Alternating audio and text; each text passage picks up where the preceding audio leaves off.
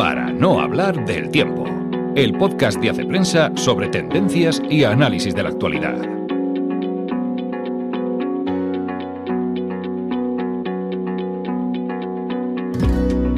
Hola amigos, una semana más nos encontramos en el podcast de Hace Prensa. Soy Ana Sánchez de la Anita y ya sabéis que me gusta mucho haceros caso a todas las sugerencias que vais enviando.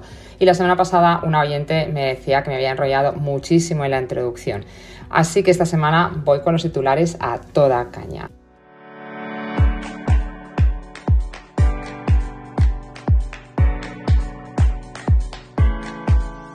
Vamos a hablar en este programa del metaverso y la moda, de la paternidad retrasada y de toda la movida que se ha montado con el Premio Planeta a Carmen Mola.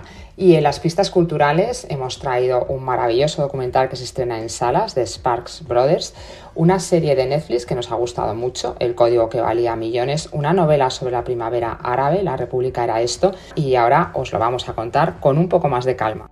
Chief Clancy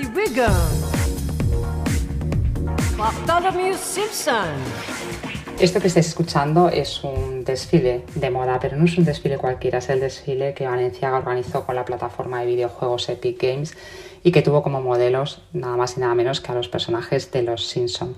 Pero también hemos leído hace unos meses cómo otra plataforma de videojuegos, Roblox, vendía un bolso digital de Gucci por más de 4.000 dólares.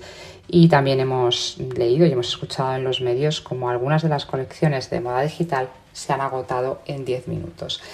Algo nos dice que el mundo de la moda se, se mueve y que el metaverso está cada vez más presente en esta industria. El metaverso, tenéis algunos artículos en Hace Prensa, hemos hablado en alguno de los programas, podríamos decir, resumiendo y simplificando, que es una experiencia en Internet, pero mucho más inmersiva. Por eso la moda ha visto que es un camino, que es un universo en el que le conviene totalmente mm, meterse los expertos. Hay expertos que dicen que pronto dejaremos de comprar online para visitar las tiendas digitales, probarnos la ropa y salir de allí vestidos, ¿no? vestidos nuestros avatares. Unos avatares que, según eh, contaba hace poco eh, Mark Zuckerberg, el fundador de Facebook, tendrán cada vez más, más presencia y cada vez harán más cosas, ¿no? Por ejemplo, esas reuniones que hemos tenido, ¿no? Pues primero la pandemia y ahora en cierto modo se han colocado ya es una es, decir que es una práctica habitual, esas reuniones por Zoom pues serán unas reuniones mucho más inmersivas, ¿no? mucho eh, más cercanas a la realidad virtual y pues querremos ir bien vestidos y algunos querrán ir con ropa de marca y para eso hay que vestir a los avatares. De estas cosas nos habla el artículo de Elena Farré y además plantea dos interrogantes. Por una parte, todo el tema de la cuestión de la sostenibilidad. ¿Es más sostenible esta moda o al tener que fabricar criptomonedas es todo menos sostenible?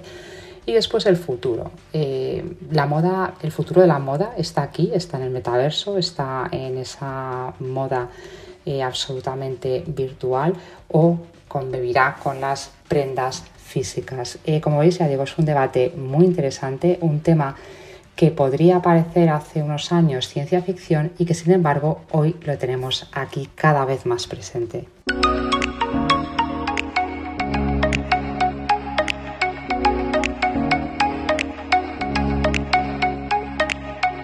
Y Luis que aborda esta semana en su artículo una interesante cuestión demográfica y que basada en unos datos estadísticos que nos hablan pues de cómo en Occidente se retrasa cada vez más la paternidad y cómo ese no quiero a veces se convierte en un eh, no puedo y ahí están los datos, igual que están los datos del, INE que hablan de un descenso de la fecundidad en el año 2020 como consecuencia de la inseguridad económica que produjo la pandemia. Pero no hace falta eh, encontrarse con una pandemia. A veces eh, son otros los condicionantes económicos, como los precios del alquiler o los precios de la crianza de los hijos, los que hacen que las eh, familias retrasen o las parejas retrasen ese proyecto de ser, de ser padres. En el artículo, eh, Luis Luque recoge, además de, ya digo, pues unos interesantes eh, datos estadísticos, algunas posibles soluciones para evitar o salir de este invierno demográfico en el que está sumido la gran mayoría de los países de Occidente.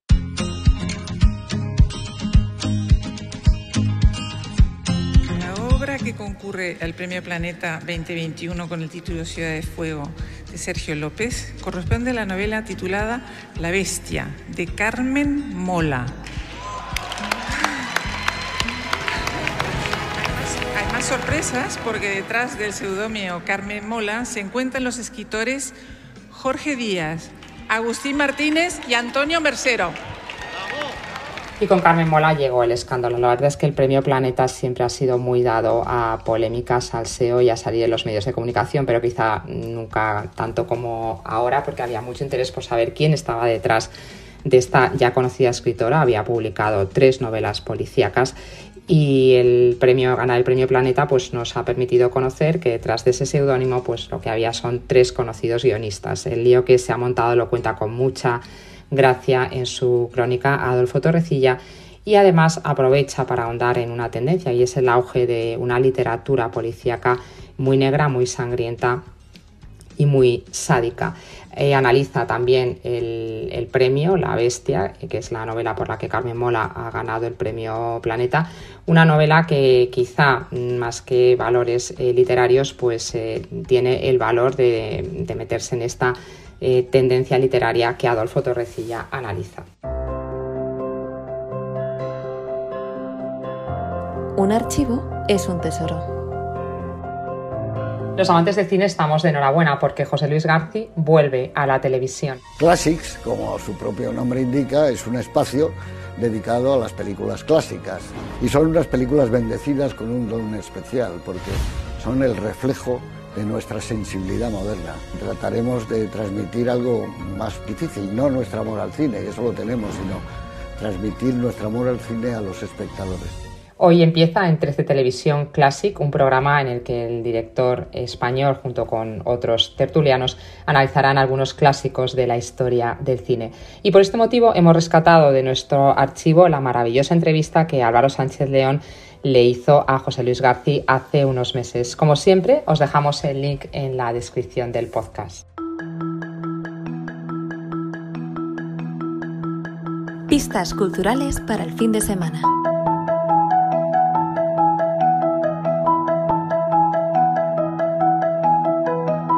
Si hay un país donde impactó la llamada primavera árabe, se fue Egipto. Los sucesos del año 2011 se convirtieron en una auténtica revolución y La República era esto es una novela de Aran Aswami en la que cuenta pues eso el efecto de esta, de esta rebelión a través de una serie de personajes. Es una novela coral muy bien, muy bien escrita, muy bien hilada, con una profundización psicológica importante y que sobre todo nos acerca unos acontecimientos que solamente conocemos, o la mayoría solamente conocemos a través de los medios de comunicación y desconocemos esa faceta, ya digo, pues más humana, más cultural y más psicológica de lo que significó pues esa primavera árabe.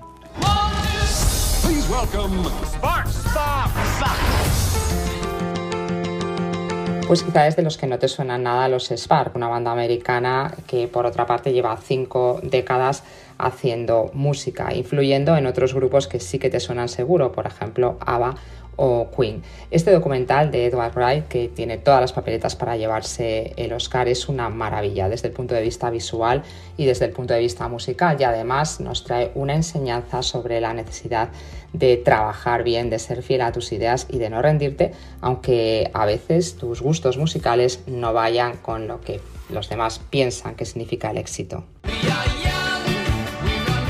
Unos cuantos grandes inventos que nos cambiaron la vida conformaron la era digital y los adorábamos. Uno de esos inventos es nuestro.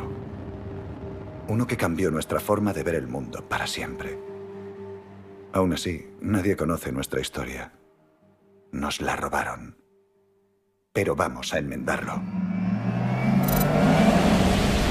Si te gustó La Red Social, la magnífica película de Aaron Sorkin que contaba los orígenes de Facebook, pues te va a gustar también esta serie alemana. El código que valía millones narra la batalla legal entre dos jóvenes y un gigante como Google por una aplicación que a muchos nos ha cambiado la vida, Google Health. Es una historia que es menos conocida que los orígenes de, de, Facebook, que está muy bien contada en una miniserie que podéis ver en Netflix y que tenéis la crítica en la web de Hace Prensa.